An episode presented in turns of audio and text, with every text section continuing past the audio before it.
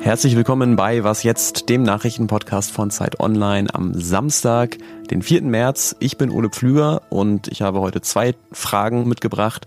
Erstens, wer hat Nord Stream gesprengt? Und zweitens, was tun, wenn es in Europa weiter so trocken bleibt?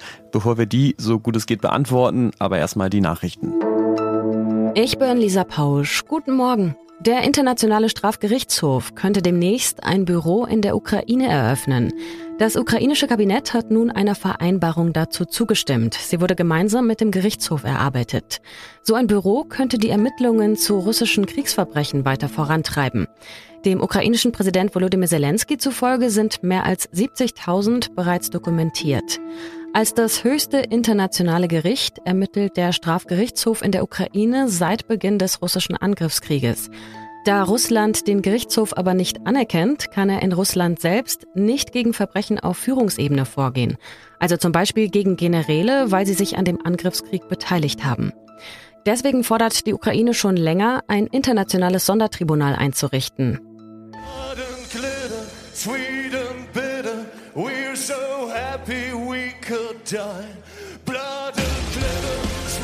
Mit diesem Song wird Deutschland in diesem Jahr zum Eurovision Song Contest antreten. Gestern Abend hat sich die Hamburger Rockband Lord of the Lost im Vorentscheid durchgesetzt, vor allem dank der Stimmen aus dem Publikum.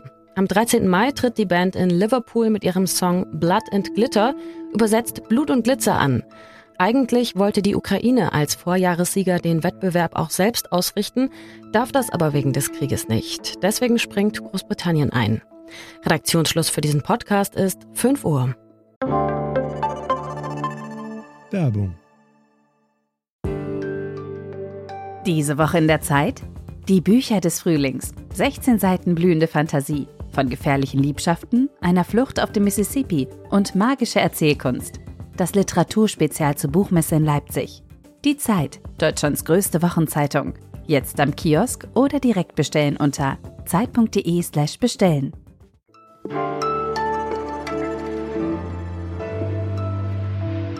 Vor einem Jahr, da wurde in Deutschland noch die Frage diskutiert, ob wir weiterhin Gas aus Russland beziehen sollen über die Nord Stream Pipelines.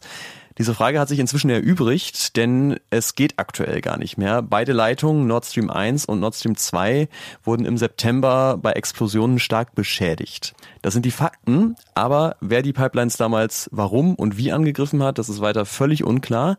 Greenpeace hat im Dezember eine Aufklärungsmission an den Tatort geschickt und dort Wasserproben genommen und auch Bilder gemacht. Wenn Sie sich jetzt fragen, what? Greenpeace? Dann sage ich, tja, Staatliche Ermittlungsergebnisse gibt es bisher kaum. Alles, was bekannt ist, das hat mein Kollege Sasan Abdi-Herle zusammengetragen und der ist jetzt bei mir im Studio. Hallo. Hallo Ole, schön wieder hier zu sein. Welche Erkenntnisse hat denn diese Mission von Greenpeace gebracht? Ja, Greenpeace hat einen Tauchroboter runtergeschickt zu der Stelle, wo Nord Stream 1 aufgesprengt wurde. Und auf diesen Aufnahmen sieht man eine aufgebogene Pipeline, die Meter hoch aus dem Boden herausragt. Und diese Aufnahmen hat Greenpeace einem Sprengstoff-Sachverständigen vorgelegt. Und der geht davon aus, dass man zwischen zwei und 500 Kilogramm Sprengstoff gebraucht hat für diese Stelle, um die aufzusprengen und dass die Ladungen wahrscheinlich parallel gezündet worden sind. Und er kann auch ein bisschen was sehr Allgemeines allerdings zu den Tätern sagen, mhm. nämlich, dass, dass theoretisch jeder Staat im Arsenal hat, was da verwendet wird und dass sogar nichtstaatliche Akteure rein theoretisch sowas auch durchführen könnten. Aber die Frage, wer macht sowas, ist weiter offen und das lädt natürlich zu Spekulationen ein. Welche gibt's denn da und wie plausibel sind die jeweils? In allen voran wurde natürlich Russland verdächtigt und es gibt tatsächlich ähm, Gründe, die dafür sprechen könnten, wenn wir uns nochmal vor Augen führen, was im September los war. Wir hatten Angst vor leeren Gasspeichern, vor sozialen Unruhen und da passt es natürlich schon rein. Wladimir Putin sagt natürlich, was anderes. Er sagt, die, die Angelsachsen, in Anführungsstrichen, damit sind sowohl die Amerikaner als auch die Briten gemeint, die wären dafür verantwortlich und man kann zumindest fragen, welchen Nutzen Russland denn tatsächlich hat, mhm. in dem Sinne, dass die Pipeline, wenn man sie jetzt wieder aufbauen wollen würde, das ist sehr kostspielig und sehr aufwendig. Auf der anderen Seite kann man aber dann wiederum fragen, warum eine äh, Leitung von Nord Stream 2 intakt geblieben ist. Also wenn der Westen das kaputt machen wollen würde, jemand im Westen, warum macht man es da nicht gründlich? Gründlich eigentlich. Genau. Ne? Ja. Ähm, kommen wir mal zu den staatlichen Ermittlungen. Da gibt es ja auch ein bisschen was. Was denn und wo stehen die? Ermittelt wird in drei Ländern, in Dänemark, Schweden und Deutschland.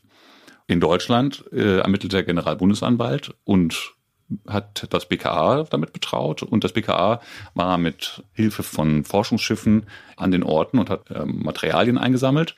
Und es gibt auch Berichte, dass dabei zumindest festgestellt worden ist, dass dort ein Sprengstoff verwendet wurde, wie er häufig im militärischen Bereich zum Einsatz kommt, was also eher für staatliche Akteure spricht. Und man erfährt auch von deutschen Ermittlern sehr, sehr wenig.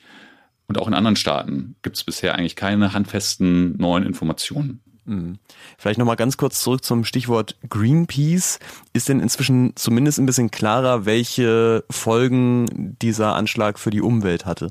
Ja, es gab ja am Anfang die Befürchtung, dass da eine Giftwolke entstanden ist unter Wasser durch die Explosion, weil östlich von Bornholm, wo das stattgefunden hat, eine größere Müllhalde für alte Waffen liegt. Wurden im Zweiten Weltkrieg Sprengstoffe und chemische Waffen entsorgt.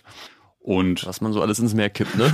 genau, ganz schön schlimm eigentlich für sich genommen und auch ein Riesenthema im Übrigen. Ja. Und das hat ein Forscherteam aus äh, mehreren Ländern Anfang Februar nachgewiesen, dass die Fische, die dort leben und andere Meeresbewohner stark in Mitleidenschaft gezogen sind. Und darüber hinaus muss man natürlich auch sagen, dass natürlich eine enorme Menge an Treibhausgas mhm. freigesetzt worden.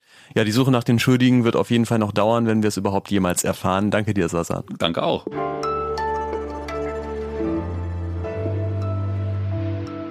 Alles außer Putzen. Das Wochenende ist ja zu lang, um es nur damit zu füllen, dass man was jetzt hört. Und deswegen geht meine Wochenendempfehlung heute halb in eigener Sache an einen anderen Zeitpodcast, den ich sehr gerne höre, nämlich Zeitwissen, woher weißt du das? Darin sprechen die Kolleginnen und Kollegen über Fragen aus der Wissenschaft, die aber häufig auch den Alltag betreffen. Also zum Beispiel, wie viele Kalorien braucht der menschliche Körper oder wie würden unsere Städte aussehen, wenn sie nicht hauptsächlich von Männern geplant würden, sondern von Frauen. Bisher ist, woher weißt du das, nur einmal im Monat erschienen. Das ändert sich aber an diesem Wochenende, denn ab sofort gibt es alle zwei Wochen eine neue Folge und die nächste erscheint schon morgen. Da geht es dann um die Frage, wie wir uns entscheiden, welches Essen wir zu uns nehmen. Ich habe sie vorab schon hören dürfen und kann so viel verraten. Es ist absolut faszinierend.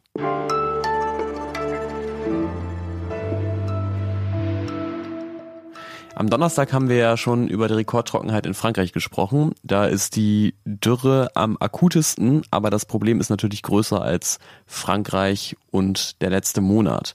In weiten Teilen von Europa ist oder war es zu trocken und der kommende Sommer könnte wieder kritisch werden, denn in den Alpen liegt sehr wenig Schnee. In Deutschland zum Beispiel sind die Grundwasserspiegel weiter nicht erholt von den letzten Jahren. Und zwei der drängendsten Fragen sind natürlich, bleibt das jetzt so und was kann man dagegen tun? Und die Antworten bekomme ich jetzt von Claudia Valentin aus unserem Wissensressort. Hallo. Hallo Ole. Äh, Claudia, ich hatte jetzt ja beim aktuellen Winter eigentlich nicht den Eindruck, dass der noch besonders trocken war. Kannst du deswegen vielleicht nochmal erklären, wann ist eine Dürre eine Dürre? Also Dürre heißt im Grunde, dass über einen längeren Zeitraum Wasser fehlt und oft vergleicht man das eben mit früheren Referenzphasen und dann kann man eben unterscheiden zwischen zum Beispiel einer meteorologischen Dürre, die beschreibt, dass zu wenig Niederschläge gefallen sind, oder einer hydrologischen Dürre, da geht es um den Wassermangel in Gewässern, oder auch einer landwirtschaftlichen Dürre und da beschreibt man dann vor allen Dingen das Wasser im Boden. Und ja, wenn man so wie wir in Berlin lebt, dann kommt nicht so der Eindruck auf, dass Dürre herrscht und momentan betrifft sie ja auch in Europa, vor allen Dingen Frankreich. Aber auch in Deutschland, vor allen Dingen im Südwesten, gab es jetzt im Winter viel zu wenig Regen. Wird diese ja zumindest latente Wasserknappheit in Deutschland denn ein bleibendes Problem sein? Was sagt die Klimaforschung da? Was jetzt die Zukunft angeht, ist es für Deutschland wahnsinnig schwer zu sagen, weil wir in so einem Zwischenbereich sind ähm, zwischen dem europäischen Norden, für den die Klimamodelle mehr Niederschläge annehmen, und dem trockener werdenden Südeuropa.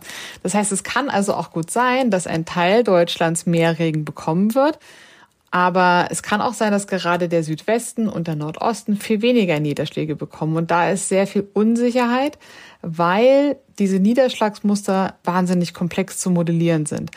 Und wir sollten aber auf alles vorbereitet sein. Ja, das ist ein gutes Stichwort. Wie geht das denn? Also abgesehen davon, dass man irgendwie was gegen den Klimawandel versucht zu tun, aber der ist ja nun schon da. Ähm, was würde denn helfen, mit dem Wassermangel besser klarzukommen? Also auf jeden Fall Wasser sparen und es effizienter nutzen. Also wir in Deutschland müssen vielleicht auch ein bisschen unser Bild von Wasser überdenken und es vielleicht nicht mehr so als selbstverständlich für immer und ewig hinnehmen. Und bei effizienter Nutzen, da ist zum Beispiel in Italien ein großes Thema, dass die viele marode Wasserleitungen haben, wie zum Beispiel in der Landwirtschaft. Die müssten saniert werden, weil die teilweise einfach absurd viel Wasser verlieren. Und man muss sich aber auch dann darüber Gedanken machen, wie man das Wasser speichern kann. Also so Speicherbecken, Dämme, Kanäle oder auch wie man das Wasser in der Landschaft hält, in Wäldern, in Feuchtgebieten. Oder zum Beispiel im Fall von Norddeutschland, dass man ab einem bestimmten Zeitpunkt im Jahr die Entwässerungssysteme schließt weil da einfach sehr viel Wasser abfließt, was eine lange Geschichte hat, ähm, weil da einfach es immer zu viel Wasser gab und man das Wasser ins Meer geleitet hat. Aber jetzt in den Sommern fehlt es oft. Und wir können halt nicht darauf warten, dass irgendwann mal zwei oder drei Jahre mit viel Regen kommen, um die Speicher wieder aufzufüllen. Wir müssen schauen, dass das Wasser nicht in die Meere abfließt und verloren geht. Vielen Dank für deine Einschätzung, Claudia Valentin. Gerne, Ole. Tschüss. Eine Sache, die übrigens viel weniger hilft, als man denkt, ist es, klimaneutrale Produkte zu kaufen, zumindest wenn der Hersteller schreibt, dass die Emissionen daraus kompensiert sind. Hören Sie mal in unser Spezial, das heute um 12 Uhr erscheint, rein. Da erklären wir nämlich, wie bei der Herstellung von CO2-Zertifikaten ja mindestens Etikettenschwindel betrieben wird. Das war's bei Was jetzt für heute Morgen. Ich bin Ole Pflüger. Vielen Dank fürs Zuhören und unsere Mailadresse kennen Sie. Das ist wasjetzt@zeit.de. Tschüss.